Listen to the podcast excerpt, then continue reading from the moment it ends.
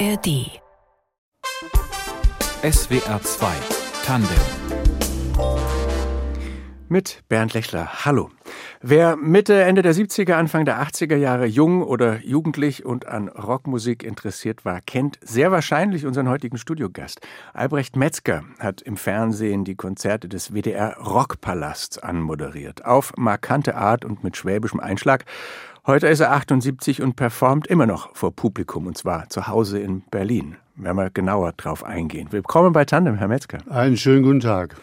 Also für mich waren sie damals definitiv ein Fixpunkt. Ich erinnere mich an viele Rockpalastnächte. Es gab ja nicht viel Musik im deutschen Fernsehen. MTV war noch weit weg. Wie geht's Ihnen heute mit Pop und Rock? Verfolgen Sie das noch? Ja, natürlich. Also nicht die allermodernsten Sachen und so. Also beim Gangsterrap da oder was ich so aus den Autos höre, die vorbeifahren, höre ich zwar interessiert zu, aber da, da bin ich nicht so firm. Aber das ist auch nicht mein Job, sondern mein Job ist eigentlich durch meine Geschichte weiß ich ja, wie es früher geklungen hat und so weiter. Und heute ist es ja offen durch die Streamings und so weiter. Die Leute, man kommt ja da ran, man ist ja gar nicht mehr altbacken, dem man alte Musik hört, sondern man entdeckt ja etwas. Und ich kann da, ohne dass ich was dafür kann, weil ich einfach da gelebt habe, kann da ein bisschen was erzählen.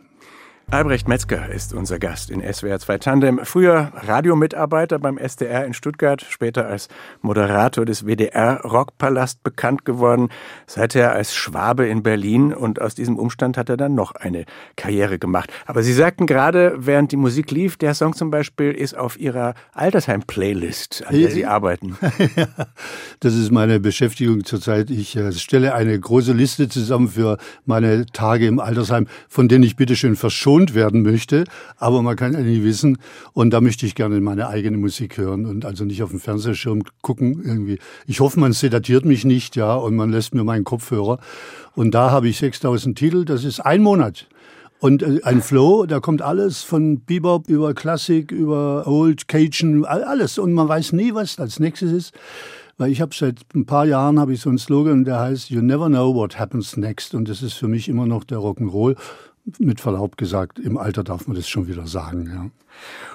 Und Sie sind aber auch anderweitig aktiv in der Gegenwart. Ihre Bühne, denn Sie haben dann auch Kabarett gemacht, kommen wir noch drauf, die ist im Moment Ihre Küche in Kreuzberg. Da laden Sie ein und präsentieren ein Programm. Was ist es? Was führen Sie da auf?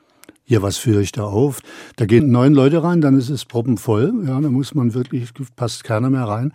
Ja, es ist ein, ein Abriss eigentlich von Lebensstationen, aber gar nicht nostalgisch oder so. Und ich habe immer einen Anlass genommen, um darüber so eine Metaebene zu erstellen und eine Geschichte zu erzählen. Also erstmal werden über 50 Videos gezeigt. Ich bin ja Filmemacher von Beruf, ja eigentlich. Und wir haben viele, viele Videos gemacht und so weiter.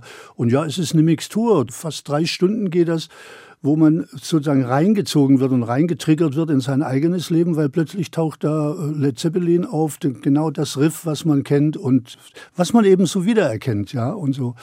Und die Leute sind da sehr zufrieden und ich bin eigentlich, äh, wie soll ich sagen, nach den drei Stunden bleibe ich gerade auf meinem Stuhl sitzen. Die Leute sind auch da und es ist ganz privat. Es gibt auch noch Apfelstrudel hinterher, ja.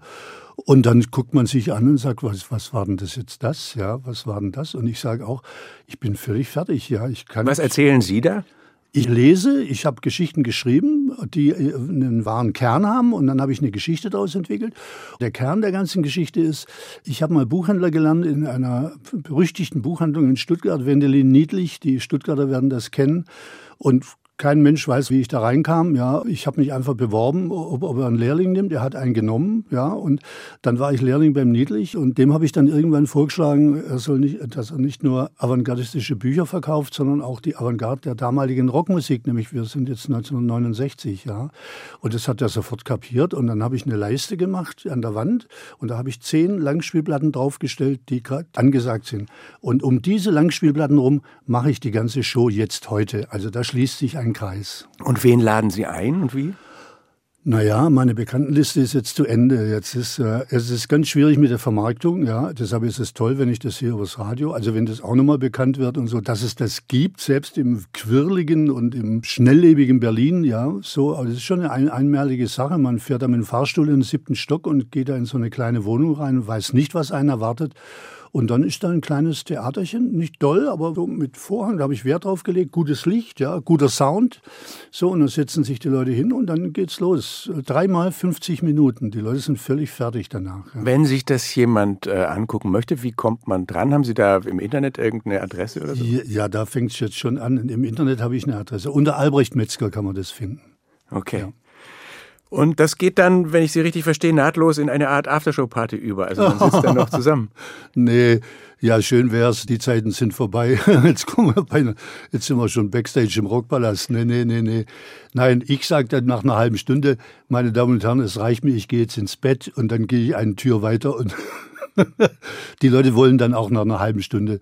Aber nee, man steht da zusammen, natürlich, man trinkt, ist eine kleine Bar da, ja, und so weiter, hat auch, kostet auch keinen Eintritt, ja, also wird ein Hut, wird das alles geregelt, ja, und die Leute haben da einen guten Abend. Es wird mir immer wieder bestätigt, deshalb kann ich das so sagen, weil ich ja dabei bin und das merke. Ich bin auch immer, wie gesagt, vollkommen foxy danach, weil drei Stunden reden, das ist schon, jeder Schullehrer wird sagen, danke, deshalb habe ich gekündigt, ja.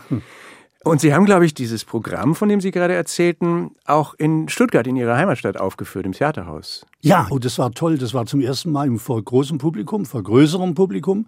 Und es funktioniert genauso. Große leere Bühne, tolles Licht und so weiter. Und die Leute haben genauso reagiert wie bei mir zu Hause. Wie, wie, fanden Sie das, mal wieder auf einer richtigen Bühne Ach, zu sein? Das ist toll. Allein der Weg hinten, wenn man aus dem Vorhang rauskommt, bis man nach vorne läuft, ja und so. Und ich war jetzt gerade beim Jürgen von der Lippe und war unendlich beeindruckt. Er ist ja seit 50 Jahren im, im Geschäft. Ne? Und wenn die Show losgeht, da wird hinten von Geisterhand wird der Vorhang etwas beiseite geschoben und dieses Hawaii-Hemd wandert hervor. Und wenn er fertig ist, zur Pause ansagt, da dreht er sich um und läuft nach hinten und kurz bevor er auf die Wand aufprallt, geht's hinten ein bisschen auf und er marschiert durch. Und so möchte ich enden. ich meine, Sie haben bei Ihrem Kabarett, auf das wir auch noch kommen, da waren Sie ja immer der Schwabe in Berlin. Ja. Jetzt waren Sie der Berliner Schwabe in Stuttgart wieder. Ja. Hat das dann auch eine Rolle gespielt? Nein, nein, Schwäbisch ist kein Thema mehr. Nein, hm. Schwäbisch ist kein. Also das habe ich jetzt 25 Jahre lang, habe ich mein Geld damit verdient. Wirklich im wahrsten Sinne des Wortes. Ich habe das gemacht. Und das ist jetzt, das ist auch kein Thema mehr. Schwäbisch ist überhaupt gar kein Thema mehr. Was gibt Ihnen so ein Abend? Ich habe von Kindesbein an habe ich mich nicht produziert, das ist das falsche Wort, sondern ich wollte gesehen werden. Ich wollte gesehen werden. Und manchmal kriegt man es geschenkt, ja, manchmal muss man hart dafür arbeiten und es gibt verschiedene Methoden, wie man zu diesem Zustand kommt. Und dann gibt es einen Zustand, jeder, der auf einer Bühne gearbeitet hat, ob Musiker oder Schauspieler oder so etwas, das gibt das Adrenalin, ja, da kann Ihnen ein Zentner auf den Fuß fallen, das merken Sie nicht. Erst danach in der Garderobe sagen Sie dann, da war irgendwas, kleiner Zwischenfall. ja. Und äh, das ist, nein, also einfach ein, wie soll man das erklären? Deshalb macht man das. Das ist ein anderer, ein Seinszustand, ein intensiverer Seinszustand. Und man muss gut arbeiten. Ne? Deshalb lese ich jetzt viel. Ich könnte das im Kopf her, könnte ich das nicht mehr drei Stunden lang alles abrufen. Ich habe eine Zeit gehabt vor 15 Jahren so, da hatte ich zwei Stücke im Kopf. Ah, zwei Stunden. Auswendig. Ne? Und ich bewundere Musiker, ne? ein alter Freund, der ist Pianist. Ne? Wenn der eine Sonate spielt, dann sind 18.000 Synapsen am Werk, bis er fertig ist. Ja, da kann ich nur mit Respekt sagen. wird gearbeitet, ja. Ja, sprechen wir gleich Oder noch. im Schwäbischen geschafft, es wird geschafft. Sprechen genau. wir gleich noch ausführlicher drüber. Radiomann, Fernsehmoderator, Dokumentarfilmer, Kabarettist. Er hat viel gemacht in seinem Leben. Aufgewachsen sind Sie bei Stuttgart und haben früher davon gesprochen, Sie hätten Vernachlässigung erlebt als Kind. Ach ja. Was müssen wir uns da vorstellen? Ja, ich war der Letzte in einer größeren Familie mit mehreren Geschwistern. Ich bin 45 geboren und da hatte man andere Sorgen. Da kam dann noch einer, ja, und der hing dann hinten runter irgendwie und ich bin so mitgewackelt die ganze Zeit, ja. Und viele Jahre in meinem Leben, in meinem späteren Erwachsenenleben, habe ich mich darüber beschwert, weil über Vernachlässigung muss man dann schon sagen, also wie ich sie verstehe, also wenn man als Kind lernt, dann Try and Error macht man da. Ne? Da sagt, macht man was falsch, dann kriegt man es richtig gesagt wieder und so. Also man braucht ein Echo. Ja, so lernt man. So falsch machen, richtig machen und immer besser. Ja, und dieses Echo ist in der Regel ausgeblieben. Und deshalb muss ich heute auf die Bühne stehen, um ein großes Echo zu machen, damit ich bestätigt werde sozusagen. Oder dass der Gedanke, den ich habe, oder das Gefühl, das ich habe, dass das echt ist, ja, das kriege ich erst bestätigt, wenn mir jemand sagt, oh, das ist aber schön, was du da sagst, oder was, was ist dir passiert, oder dieses oder jenes. Und dann wird es real und dann kann ich es nehmen. Das ist leider eine Sache, die sich richtig durchzieht, ja. Und das sage ich ohne Klage oder so. Lange habe ich mich darüber beschwert, ja. Und inzwischen finde ich das ein Segen, dass man mich vernachlässigt hat. Weil ich konnte machen, was ich wollte. Ich bin auf dem Bauernhof aufgewachsen, Spielzeug gab's nicht, da gab's zwei Kühe und drei, zwei Säue und fertig war's. Und Spielzeug gab's auch nicht. Da war der Bach, da war der Wald, da war ein bisschen was und ich dachte immer, das sei Mangel. Nein, das war im Späthinein war es Reichtum, weil es hat Platz gelassen. Ne? Und Sie haben ja dann durch dieses äh, auf der Bühne nach einem Echo suchen auch Menschen was gegeben. Ist ja eigentlich auch eine schöne Begleitwirkung. Also mit diesem Habitus gehe ich eigentlich nicht auf die Bühne. Sondern ich sage, ich mache halt mein Ding und stelle dann später erstaunt fest, ich treffe heute Leute, die sagen, du bist doch der von der Schwarmoffensive. Du, ich habe da noch einige Fragen offen. Wie haben Sie denn die Rockmusik entdeckt, die Ihr Leben dann später so durch den EFN hat? Durch den EFN. Ja, also und durch Arbeit. amerikanischen Ja, ja, durch Arbeit auch. Ich habe Heimarbeit gemacht bei Bekannten im Keller und da war ein kleines Radio, das habe ich da auch hingestellt. Und da gab es ja im Süddeutschen Rundfunk, war ja damals nicht viel los, ja, durfte ja nicht, das war ja politisch auch gelenkt und so weiter. Und da gab es aber eine Ausflucht und das war der EFN. Die Amerikaner waren da stationiert bei uns rund, rundum. Und da hat man dann immer, This is American Forces Network Europe. You're listening to AFN Stuttgart. Das war das, jetzt ging's los. Und dann kam Hillbilly, dann kam Country, dann kam Jazz, dann gab's auch eine klassische Musik. You're listening to Adventures in Good Music, directed by Carl Haas. Ach, ich habe ja das heute noch. Und so habe ich klassische Musik kennengelernt, ja. Also beim Arbeiten immer körperlich hier Mappen eingesammelt und dabei diese Musik gehört. Ja. Wir sind jetzt in den 50ern. Das ist schon in den 60er rüber. Eine erste berufliche Station war dann der SDR. Was haben Sie gemacht? Ja, ich kam wie die Jungfrau zum Kind. Ich war Jugendredakteur beim Fernsehen. Ich habe nicht Radio in dem Sinn gemacht, sondern ich habe Fernsehen gemacht. Und zwar wurde damals, das war jetzt 70, 71, wurde das gegründet, die Jugendredaktion des SDR. Und da, man wollte reagieren auf die politischen Umstände, Rebellion und so weiter. Wir müssen etwas machen, da kann man doch nicht einfach zugucken, da müssen wir was Eigenes dagegen setzen und so weiter. Und dann hat der Kollege Schretzmeier, der hat die äh, Aufgabe bekommen, eine Jugendredaktion aufzubauen. Und der wiederum war ein Kabarettkollege. Wir haben uns nie kennengelernt, ja, vorher. Und der hatte die Widerständler in, in Schorndorf. Das war ein Jugendkabarett. Und ich war bei den Kabaretten in Stuttgart. Und wir waren immer Konkurrenten. Und er hat immer vom Hörensagen, hat er den Namen Metzger und so weiter. Und dann hat er mich eines Tages angerufen, ob ich nicht was für ihn machen will. Und daraus hat sich das dann ergeben. Es hat aber auch ein Jahr gedauert übrigens, bis das dann spruchreif war. Aber plötzlich saß ich in einem leeren Büro mit vier Telefonen und war Jugendredakteur wie die Jungfrau vom Kind. Ich habe nicht mal Hochschule, ich habe keinen Abschluss, gar nichts. Ich habe gar nichts, nicht mal Hauptschule. Wie lange haben Sie das gemacht? Sieben Jahre. Und bekannt geworden sind Sie dann als Moderator des WDR Rockpalasts, Kultsendung mit Live-Konzerten aus der Essener Grugerhalle. Und es das heißt immer, wenn man dann recherchiert, Ihre Ansage German Television Proudly Presents, die hätte so lustig äh, schwäbisch geklungen. Ich hatte das nicht mehr so genau in Erinnerung und habe es mir auf YouTube nochmal angeguckt. Ich fand das eigentlich Nein, völlig das okay, ehrlich ja, ja. gesagt. Also da könnte sich der Oettinger eine Scheibe abschneiden. Ja, das ist ein Gerücht, wie, wenn, wie mit den Schwaben in Prenzlberg ist das genauso. Das wird halt fortgeschrieben, ja. Und so weiter. So schlimm war es gar nicht, aber das ist egal. Inzwischen ist das eine Marke und es ist äh, im kollektiven Gedächtnis hängen geblieben. Und was bleibt schon im kollektiven Gedächtnis hängen, ja? So lange Zeit, ja. Ich habe, weil Sie auch von Ihrer Kabaretttätigkeit sprechen, die damals schon präsent war, den Rockpalast-Moderator Metzger eigentlich immer als eher, als eher ernst in Erinnerung. Ja, ich bin auch sehr ernst. Ich habe so einen Satz, äh, wenn ich darüber reflektiere, ich habe dann nach zwölf Rockpalästen habe ich ja dann aufgehört. Ne? Und da gibt es einen Satz, der heißt, wenn ich damals schon gewusst hätte, welch ein Komiker in mir steckt, dann hätten wir alle eine schöne Zeit haben können. Haben Sie es nicht genossen, den Rockpalast? Nein, das war eine. Man muss unterscheiden. Es gibt den kleinen Rockpalast, eine Stundensendung im Studio. Mit dem hat es angefangen, ne? Mit dem hat es angefangen. Habe ich über 100, über 100 Sendungen gemacht, ja. Picobello, alles wunderbar moderiert und so weiter. Habe mich total wohl gefühlt. Und dann plötzlich ist der Boxkampf ausgefallen in Afrika, ja, und die Sendefläche war frei nachts. Und dann kam die Idee, da setzen wir eine Rocknacht rein, ja, und dann wurde das gemacht. Und natürlich macht dann der Moderator vom Rockpalast Macht es natürlich auch. Und da hat sich dann herausgestellt, dass ich das nicht kann. Aber ich kann was, live was, nicht. Live. Aber Ja. Sie waren doch auf der Bühne auch live. Ja, aber das ist, ja, da habe ich mal, da wusste ich, was ich sage. Wenn ich äh, sozusagen aus dem Topf raus rede, so wie jetzt, ja, da musste mich stoppen, ja, da habe ich überhaupt gar kein Problem. Aber wenn ich eine bestimmte Aufgabe erfüllen soll, also wenn da ein Über-Ich drüber schwebt und ich wollte immer Johnny Carson sein oder so einer, also ich wollte immer locker, lässig und witzig und jeder Situation gewachsen und, und vor allem schlagfertig, das ist ja die Hauptsache, ne? Man muss ja schlagfertig sein in dem Job, wenn das da stehen bleibt. Wobei, ich glaube, das war auch von der Lippe, der gesagt hat, schlagfertig hat nichts mit Intelligenz zu tun, sondern das ist Grundwissen. Dass man was Grunderfahrung. abrufen kann. Was man sofort, nein, was sich selber abruft, das braucht man gar nicht abrufen, sondern es ruft sich von selber ab, ja. Sie hören SWR 2 Tandem. Unser Studiogast ist Albrecht Metzger, lange Jahre Musikjournalist und Kabarettist.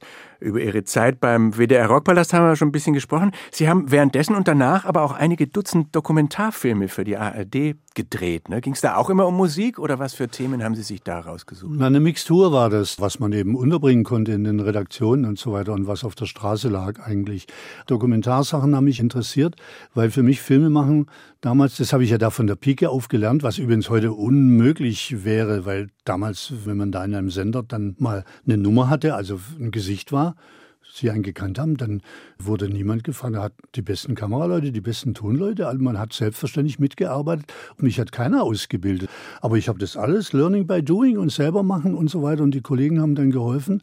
Aber es klingt jetzt, als würden die Leute, die heute Fernsehen machen, das nicht mehr lernen. So meinen Sie es nicht. Das weiß ich nicht, ob die es noch lernen. Na sicher müssen sie es lernen, aber die lernen es in einer Ausbildung oder Schule.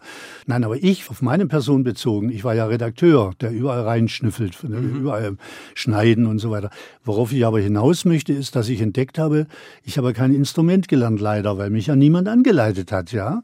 Aber dann habe ich entdeckt, dass Filmemachen ein Musikinstrument ist, wo man sehr viele Möglichkeiten hat, mit Bildern, mit Tönen, mit Geräuschen einen Sound zu erzeugen und einen Eindruck zu erzeugen. Und dem bin ich verfallen. Und dann habe ich dokumentarische Essays gemacht. Ich habe aber auch Musikfilme gemacht. Mit Worüber? Einstürzende Neubauten habe ich einiges gemacht und mit hier mit Tonsteine Scherben und auch so von Sachen aus dem Rockpalast und so weiter. Also immer irgendwie mit Musik gearbeitet, ja. Und da sind Sie mit dem Team losgezogen. Ja, ja. Das war damals noch, da brauchte man noch einen kleinen Bus, weil ja noch ein Beleuchter dabei war. Das ist Beispiel heute undenkbar, dass ein Beleuchter noch dabei ist, ja, und so. Also es waren die guten alten Zeiten, ich will davon nicht schwärmen, aber das war für mich die Gelegenheit, sozusagen ein Handwerk zu erlernen, ohne dass ich irgendwie eine Hochschule besuche oder sonst irgendwas.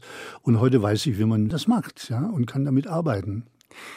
Sie haben aber auch zu den Rockpalastzeiten schon in Berlin gelebt, wo Sie als gebürtiger Württemberger ja jetzt nicht so verwurzelt sind. Also das liegt nicht so nahe. Wieso sind Sie für Ihre Arbeit beim WDR nicht dann nach Köln gezogen? Nein, es hat einen anderen Hintergrund. Ich bin ja wegen dem Theater nach Berlin und wegen der Liebe damals. Ja, wir sind jetzt 77. Als Jugendredakteur, da habe ich mit dieser Berliner Theatergruppe Rote Grütze zusammengearbeitet und war total beeindruckt, ja, weil die eine völlig neue Form gefunden hatten, sozusagen Emotionen freien Raum zu geben. Also die haben so das Gefühl mit auf die Bühne gebracht, ja. Und das hat mich total fasziniert und dann habe ich gesagt, dann möchte ich auch machen. Und dann bin ich einfach mit denen mitgereist, wie auf dem Rummel, junger Mann zum Mitfahren gesucht, ja. Die haben mich nicht eingeladen gehabt oder so. Ich bin einfach hingegangen immer. Und damals hatte ich eine, auch heute noch eine Liebe in Berlin. Und das waren dann zwei Gründe, zu sagen, im Süddeutschen Rundfunk, ich war im siebten Jahr der Arbeit, war kurz vor der Festeinstellung. Ich hätte mich festeinstellen lassen können, ja. Und habe dann gesagt, nee, ich mache lieber Theater. Und meine Chefin damals, die Frau Dr. Schwarz, eine ganz tolle Chefin, die hat mich angestrahlt und gesagt, gehen Sie zu der Schaubühne? Nein, ich gehe nicht zu der Schaubühne. Zur Roten Grütze. Zur, zur Roten Grütze. Ach, das ist auch gut, ja, das ist auch gut. Habe ich einen Segen von ihr bekommen, ja.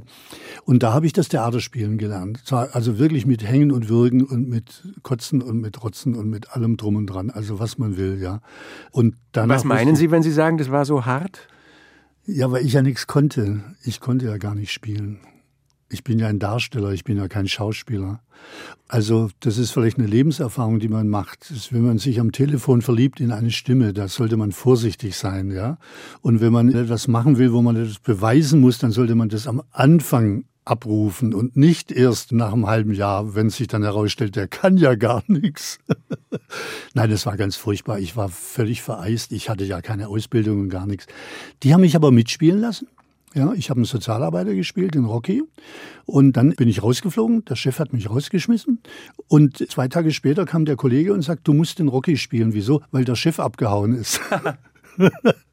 und dann habe ich den gespielt und ab diesem Moment konnte ich spielen. Ich wurde gerufen. Man hat mir, du musst es machen ja. und nicht weiter darüber geredet, sondern du machst es, ja, fertig aus. Und dann habe ich das gemacht und seitdem habe ich kein Problem mehr damit.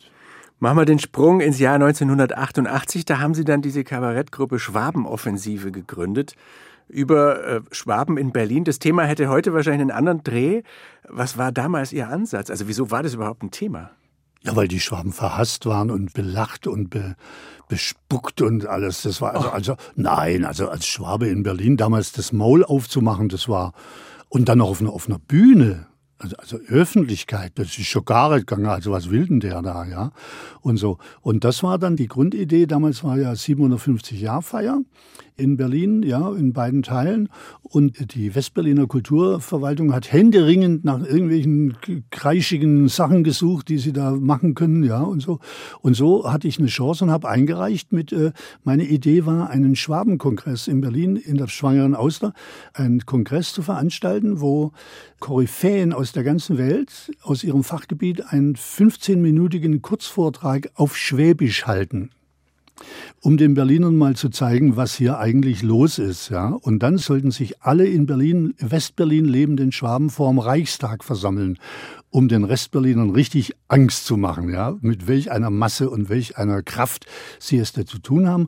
Und dann sollte noch ein Theaterstück auf, im schwäbischen Dialekt aufgeführt werden, was damals ein Sakrileg war.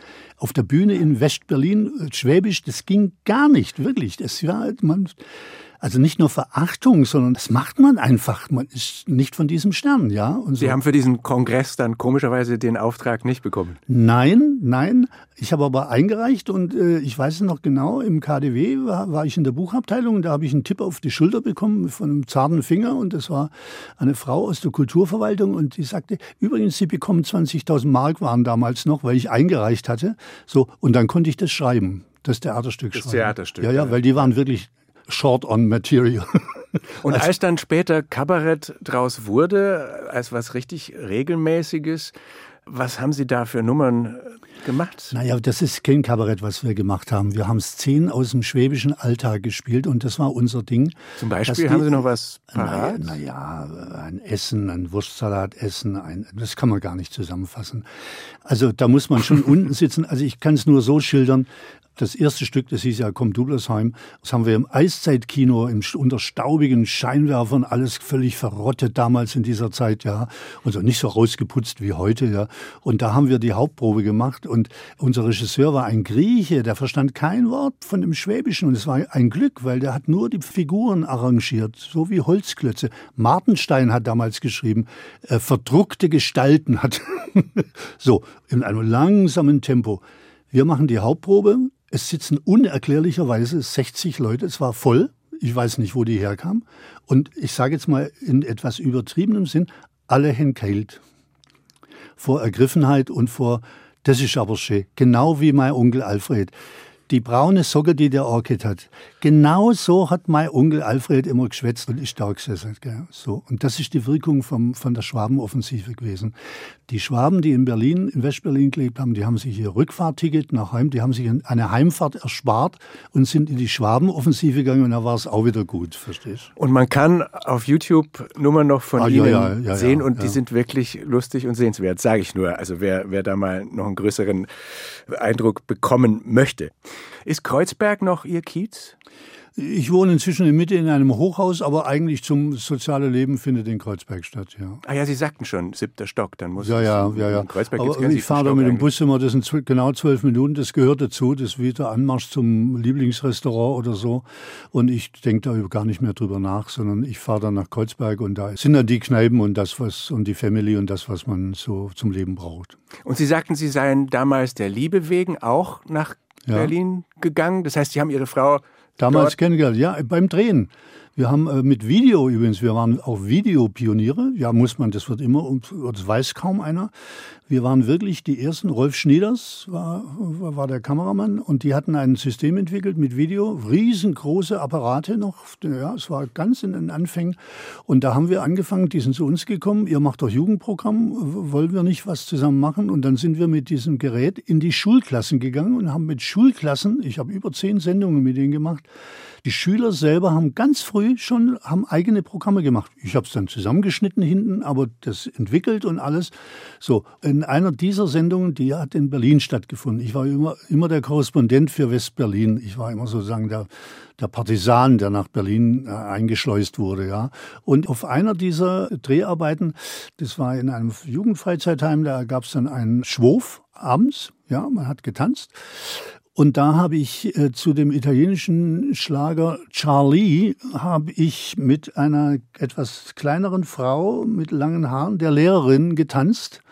Ja, und der Rest ist dann Geschichte dann. Da muss es ja wirklich geknistert haben, wenn Sie das Lied noch wissen. Aber ganz äh, zart und ganz vorsichtig. Ihre Frau ist inzwischen an Demenz erkrankt. Ja, Was leider, bedeutet leider. das für Ihren Naja. Alltag, für Ihr Leben? Ja, man, da merkt man erst, wie lange man zusammenlebt oder wie Gewohnheiten sind und so weiter. Naja, es ist halt bitter, wenn das vor den Augen zerfällt, nicht? Wenn der Mensch dann reduziert wird.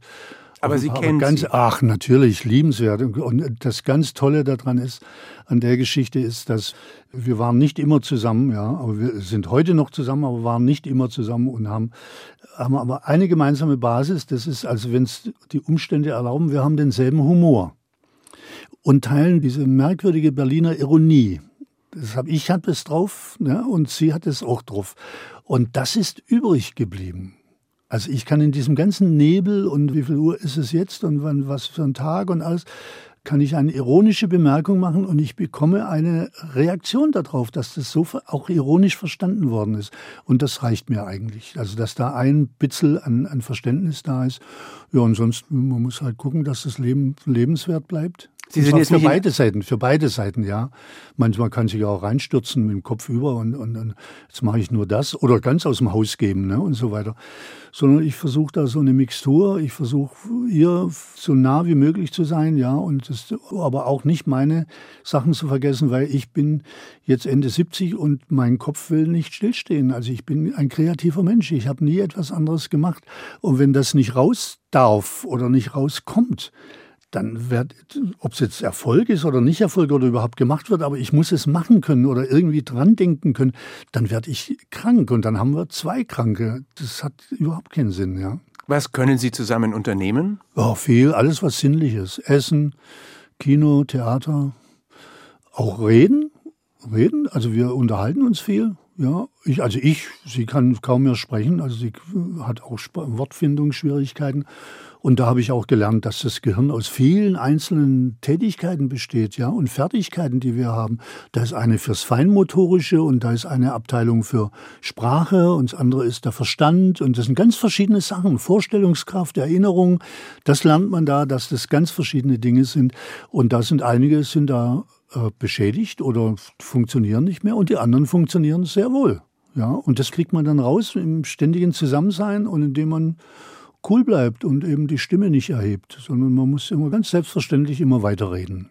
Ja. Ist ja auch eine, was, in was man reinwachsen muss. Was haben Sie über sich und über das Leben gelernt dabei? Merkwürdig habe ich gelernt, dass ich, ich war ein Loner mein ganzes Leben. Ne? Ein Einzelgänger. Und ein Einzelgänger. Und also nicht Einzelgänger, aber alles selber machen. Ne? Also nicht warten, bis andere was tun und so, sondern immer selber machen.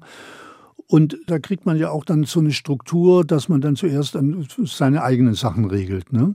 Und das auf eine merkwürdige Art und Weise bricht jetzt auf.